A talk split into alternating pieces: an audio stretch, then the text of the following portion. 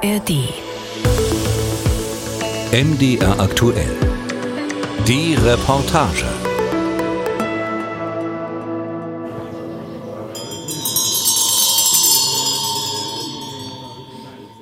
It's uh, uh, monks who do prayers. Das sind Mönche, die beten. Sie sammeln viele Zutaten für Räucherstäbchen verschiedener Arten.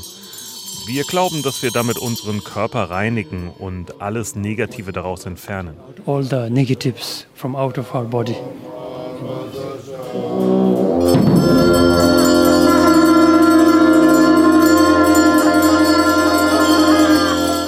Es ist ein mystischer Ort, an dem sie beten. Buddhistische Mönche in ihren orangefarbenen Roben, in der Mitte ein Priester. Sie sitzen in einem Raum, der offen ist hin zum Innenhof, in der Klosterburg von Punakha, einer Stadt im Bergland von Bhutan. Zong werden diese prächtigen, befestigten Klöster genannt. Der volle Name des Zongs von Punakha heißt übersetzt überaus ehrfurchtgebietender Zong, Palast der Glückseligkeit. Und das beschreibt ihn eigentlich ganz gut. Wenn man spüren will, was Bhutan ausmacht, was das Besondere dieses Himalaya-Königreichs ist, dann ist man im Zong von Punakha richtig. Eine Klosterburg wie diese hat auch heute noch zwei Funktionen. Sie ist Verwaltungssitz für die Region und sie ist ein spiritueller Ort mit einem besonderen Zauber. Überall Tempel und darin große Buddha-Statuen in front of us. Guru Rinpoche. Das vor uns ist Guru Rinpoche. Er hat den Buddhismus in Bhutan eingeführt, im 8. Jahrhundert. Und der rechts daneben, der Mann mit dem Hut, er ist der Gründervater von Bhutan. Er kam 1616 aus Tibet, hat die Drachenschule des Buddhismus gegründet. Er hat das Land geeint und für die Unabhängigkeit gekämpft. Weil es immer wieder Angriffe aus Tibet gab, hat er das Fort zur Verteidigung bauen lassen.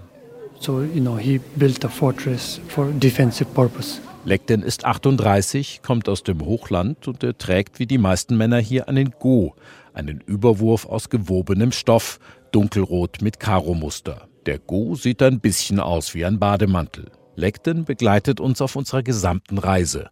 Ein angenehmer Begleiter, unaufdringlich, der auf die meisten Fragen gute Antworten hat. Besucher sollen sich gut aufgehoben fühlen, wenn sie in Bhutan sind. Das sei wichtig, hört man hier. Jeder, der nach Bhutan kommt, wird etwas Besonderes sein. Sie werden nach Bhutan kommen, um Frieden, Ruhe, Weite, Natur und Kultur zu finden. Also diese Art von Menschen haben wir im Auge. Dorji Dratul ist seit fünf Jahren oberster Tourismuschef des Landes, genauer gesagt Generaldirektor des Tourismusrats der königlichen Regierung von Bhutan. Wenn man verstehen will, wie sich das Himalaya-Königreich Tourismus vorstellt, dann kommt man an ihm nicht vorbei. Und schnell wird klar, in Bhutan hat man ein genaues Bild davon, wie Tourismus aussehen soll. Und vor allem, dass er anders funktionieren soll als in anderen Ländern. Wir sind ein kleines Land. Unsere Aufnahmefähigkeit ist begrenzt. Nicht nur aufgrund der geografischen Lage, sondern auch aufgrund der Infrastruktur. Die Anzahl unserer Hotels ist begrenzt und ebenso haben unsere Straßen, unsere Sehenswürdigkeiten, alles hat eine begrenzte Aufnahmefähigkeit. Everything has a limited carrying capacity. Belief, also Glaube im Imperativ, ist der nationale Slogan für Bhutan, eingeführt vor gut einem Jahr. Eine Aufforderung an die Zukunft Bhutans zu glauben, daran, was Bhutan anders macht und an die Werte, die Fähigkeiten, die Beiträge und das Potenzial seiner Bürger. Bhutan ist nicht nur ein Land, sondern eine Marke.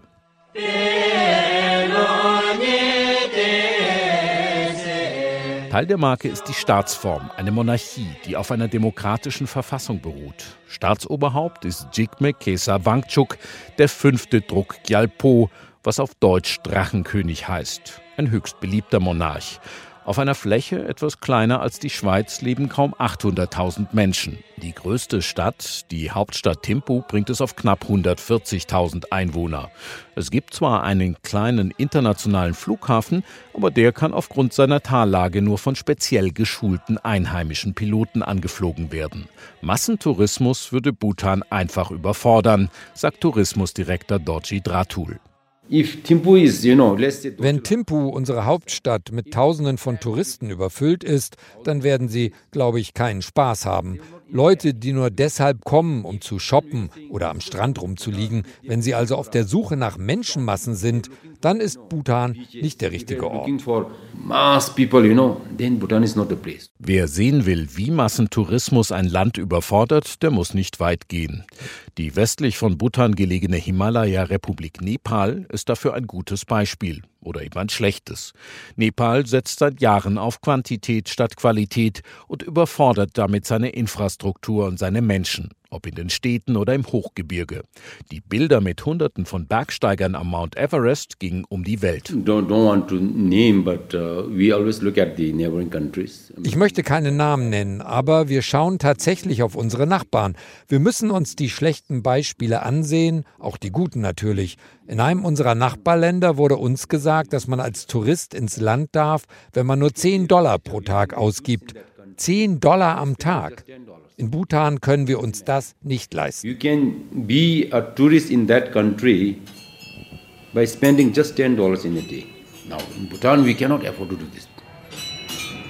Wenige Kilometer entfernt von der Klosterburg von Punaka liegt ein kleiner Tempel, und zwar ein ganz besonderer. Schon wenn man durch das Dorf unterhalb des Tempels fährt, fällt auf, an fast jedem Haus prangt die Zeichnung eines riesigen Phallus aufgemalt mit jedem Detail, auch mit Sperma, das gerade herausschießt. Wären es nicht ganz offenbar aufwendig ausgeführte Kunstwerke, könnte man denken, es seien Scherze pubertierender Jungs. Leckden, mein Reiseführer, sieht, dass ich irritiert bin und liefert eine durchaus erstaunliche Erklärung. Have also noticed fellas Du hast ja die Falli bemerkt auf den Häusern. Die ersten wurden im 14. Jahrhundert aufgemalt, zur Zeit von Lama Trukpa Kunle. Der Phallus steht für das Unwohlsein der Gesellschaft, wenn sie mit der Wahrheit konfrontiert wird. Es geht natürlich auch um Fruchtbarkeit. Und er sollte im Mittelalter das Böse abschrecken.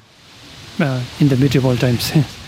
Tatsächlich haben die Riesenfalli etwas Aggressives. Weniger aggressiv, eher amüsant, wirken dagegen die sorgsam aufgereihten Falli aus Holz, die in den kleinen Läden des Dorfes Touristen angeboten werden. Der Tempel jedenfalls ist dieser Fruchtbarkeit gewidmet, sagt Legden. Es gibt kein Gedränge am Tempel. Höchstens, wenn eine größere Gruppe botanischer Schülerinnen und Schüler kommt, wird es für einen Moment etwas voller.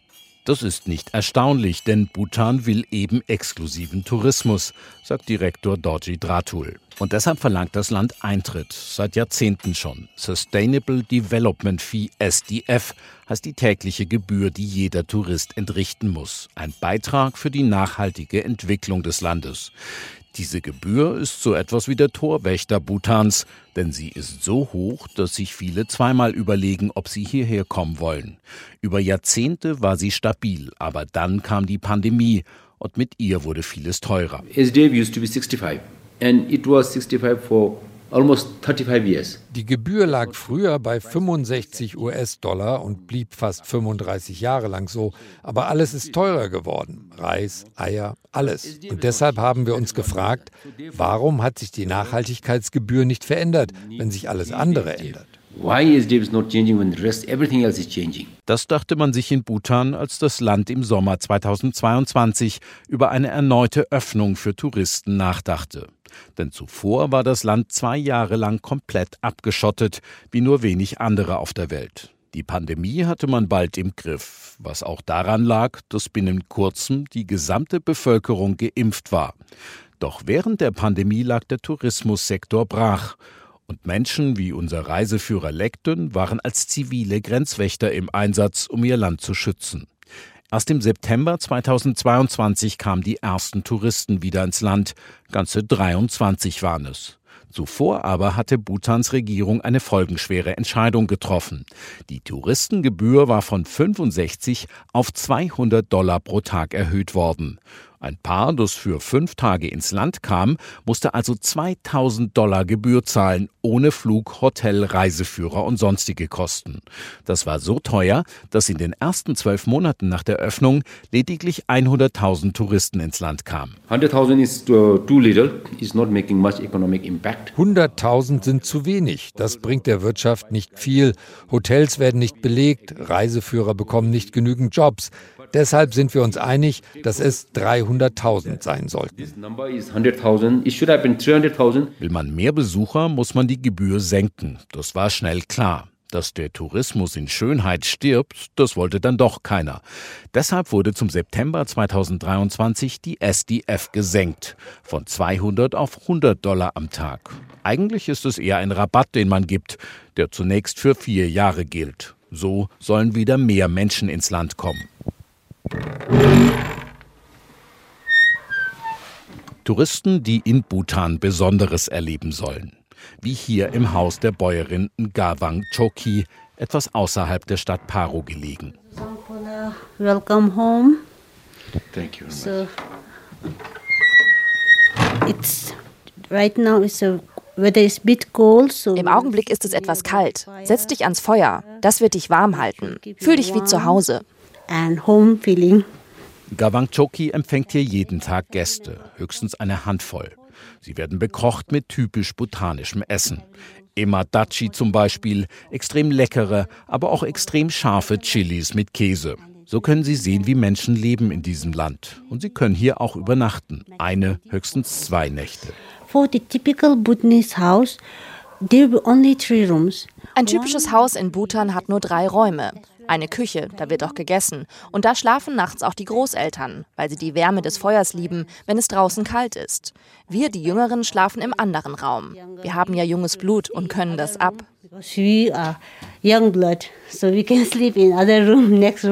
Unterstützt wird die Bäuerin von Zering Dorci, Geschäftsmann und Inhaber eines Reiseunternehmens in Paro. Zusammen setzen wir uns in der Stube auf den Boden. Nach dem Essen sprechen wir über diese Art von Tourismus, die vor allem eines sein soll, authentisch. Uh, Unsere Besucher sind anspruchsvoll. Sie wollen Bhutan nicht als Vergnügungspark, nicht als Disneyland. Sie können hier eine lebendige und atmende Kultur sehen, erleben und verstehen. Es geht nicht darum, nur vordergründig Touristen anzuziehen.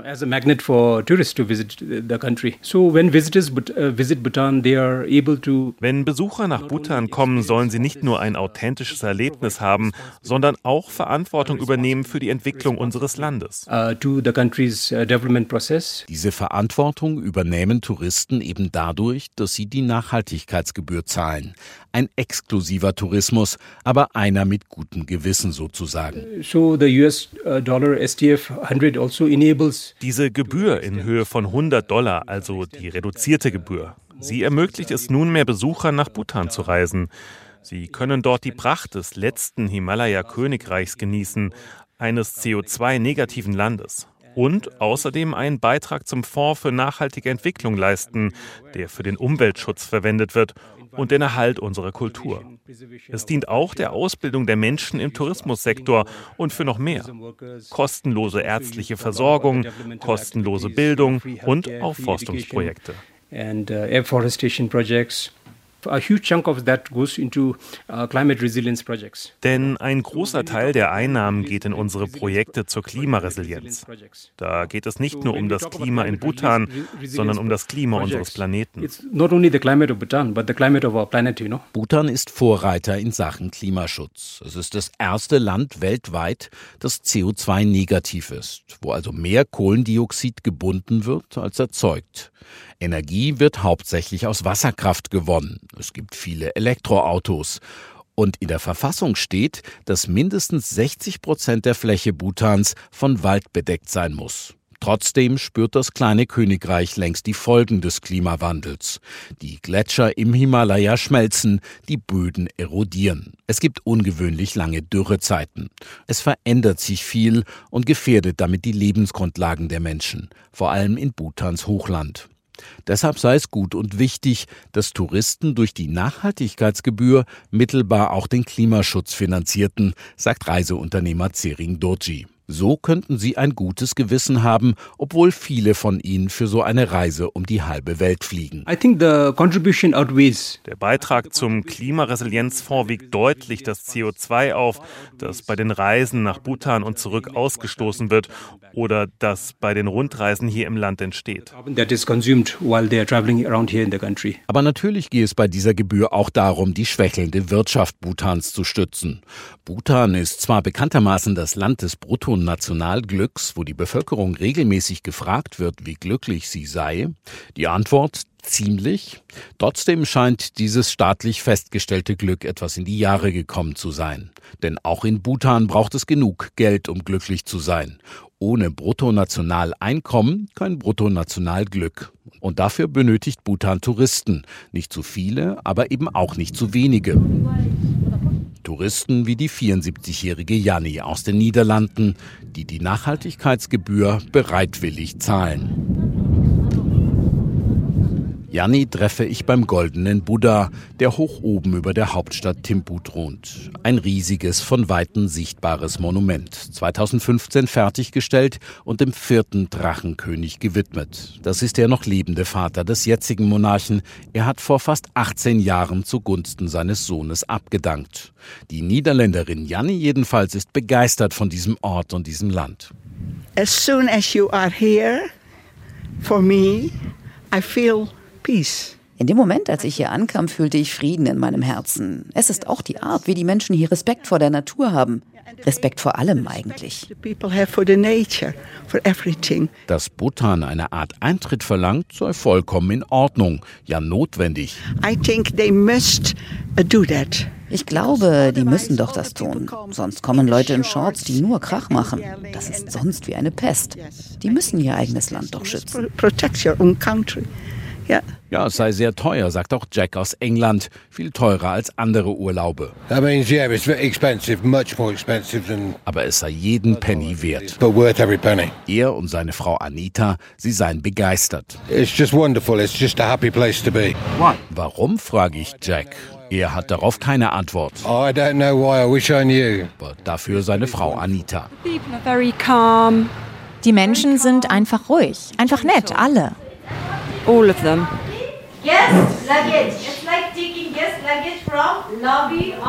Besucher aus dem Ausland sagen immer wieder, in Bhutan erlebe man eine besondere Gastfreundschaft.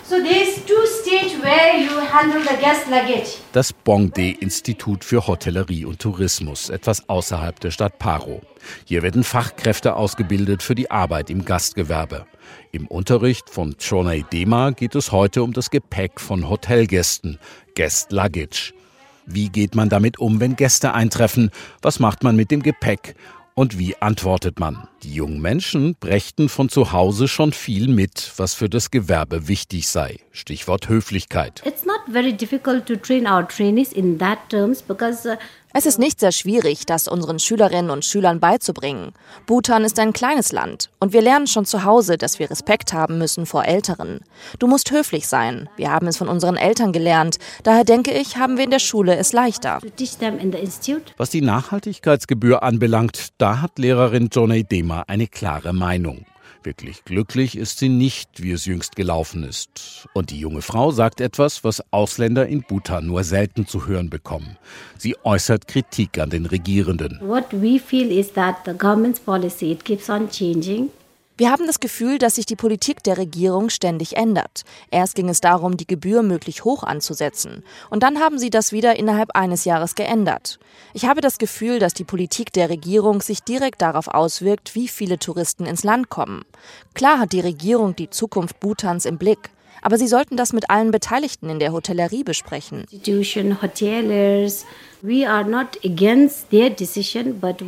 Wir sind nicht grundsätzlich gegen die Entscheidung, aber wir sind der Meinung, dass wir wissen sollten, was getan wird. Und ja, wir sind nicht diejenigen, die die Gebühr zahlen müssen. Das machen die Touristen. Aber ich habe von einigen gehört, die sagten, wegen dieser Gebühr können wir nicht nach Bhutan kommen. Greet the guests. Welcome to your hotel's name. Ob eine oder einer von Ihnen mit mir reden wolle, frage ich Donnays Klasse, aber die meisten sind ziemlich zurückhaltend. Die 21-jährige Spammatiki schließlich will mir Fragen beantworten. Ich möchte in der Hotellerie arbeiten, weil sie so viele Möglichkeiten bietet. Und für schüchterne Menschen, wie wir es sind, ist das gut. Wir können uns entwickeln, weil wir viel mit Gästen zu tun haben. We can get to deal with clients. Warum Sie denn so schüchtern seien, frage ich sie. Why Bhutanese people are shy? They don't get exposure. Weil wir nicht so viel mit Fremden zu tun haben. More exposure, that's Allerdings steht immer im Raum, dass sie nach ihrer Ausbildung ins Ausland gehen. Uh, like Wenn ich die Chance habe, in Bhutan zu arbeiten, bleibe ich hier. Wenn nicht, gehe ich ins Ausland. Ins Ausland zu gehen, das könnte sich auch der 18-jährige Zering gut vorstellen. While going abroad, like it's gonna help me wenn ich ins Ausland gehe, dann erweitere ich meinen Horizont, lerne viel und komme in Kontakt mit anderen Kulturen. Und wenn ich dann nach Bhutan zurückkomme, trage ich zur Entwicklung dieses Landes bei. Ganz offen will es hier keiner aussprechen, aber es ist eines der großen Probleme Bhutans, vor allem in der Nach-Corona-Zeit, dass qualifizierte junge Menschen das Land verlassen. Weil es nicht genügend Jobs gibt, weil sie woanders mehr Geld verdienen oder weil ihnen das eigene Land schlicht zu klein und zu eng wird. Ihre Großeltern leben oft noch auf dem Land, ihre Eltern vielleicht schon in einer der wenigen Städte, sie selbst aber wollen raus. Lehrerin Johnny Dema weiß das, formuliert aber trotzdem vorsichtig. Ich würde sagen, dass es heutzutage einen Trend gibt, ins Ausland zu gehen. Einige unserer Auszubildenden sind in den Nahen Osten gegangen, andere nach Australien oder Indien. Aber die meisten sind schon noch hier in Bhutan. Es hat finanzielle Gründe, aber das alleine ist es nicht. Sie lernen dazu, entwickeln neue Fähigkeiten, neues Wissen. Sie entwickeln sich weiter. Das ist, glaube ich, der Grund. Genaue Zahlen gibt es keine. Dennoch sind es alles Menschen, die in Bhutan fehlen werden, wenn wieder mehr Touristen ins Land kommen. Die Hoffnung bleibt, dass viele eines Tages wieder zurückkommen in ihr Heimatland. Ein Wasserfall unterhalb eines Klosters, eines sehr berühmten Klosters. Wenn man nach Bhutan reist, dann darf man diese Sehenswürdigkeit auf keinen Fall verpassen. Das Tigernest, ein Kloster aus dem 17. Jahrhundert, das in den Berg gebaut ist, auf über 3100 Metern Höhe. Es ist das Wahrzeichen des Himalaya-Königreichs. Kaum ein Bild aus Bhutan ist bekannter. Es führt allerdings keine Straße hinauf, keine Bergbahn. Es gibt nur einen Wanderweg, den man sich hochquälen muss. Nach knapp der Hälfte der Strecke gibt es zwar ein Café mit toller Aussicht, aber danach geht es nochmal steil bergauf. Ich bin mit meinem Reiseführer Lekten unterwegs. Puh, äh, das war jetzt ziemlich anstrengend. Äh, wir haben 55 Minuten gebraucht bis zum Café und anderthalb Stunden vom Café hier hoch ins Tigers Nest. Aber es ist, glaube ich, eine ganz gute Zeit. Lektem stimmt mir zwar zu, aber ich glaube, ohne mich wäre der drahtige Bhutaner etwas schneller gewesen. Tigers Nest is considered to be the most sacred uh, das Tigernest gilt als heiligstes Kloster Bhutans. Im 8. Jahrhundert kam Guru Rinpoche hierher. Er hat hier drei Jahre, drei Monate, drei Wochen, drei Tage und drei Stunden meditiert. Er ist es ja auch, der den Buddhismus in Bhutan eingeführt hat. Seither kamen viele Mönche, um hier zu meditieren.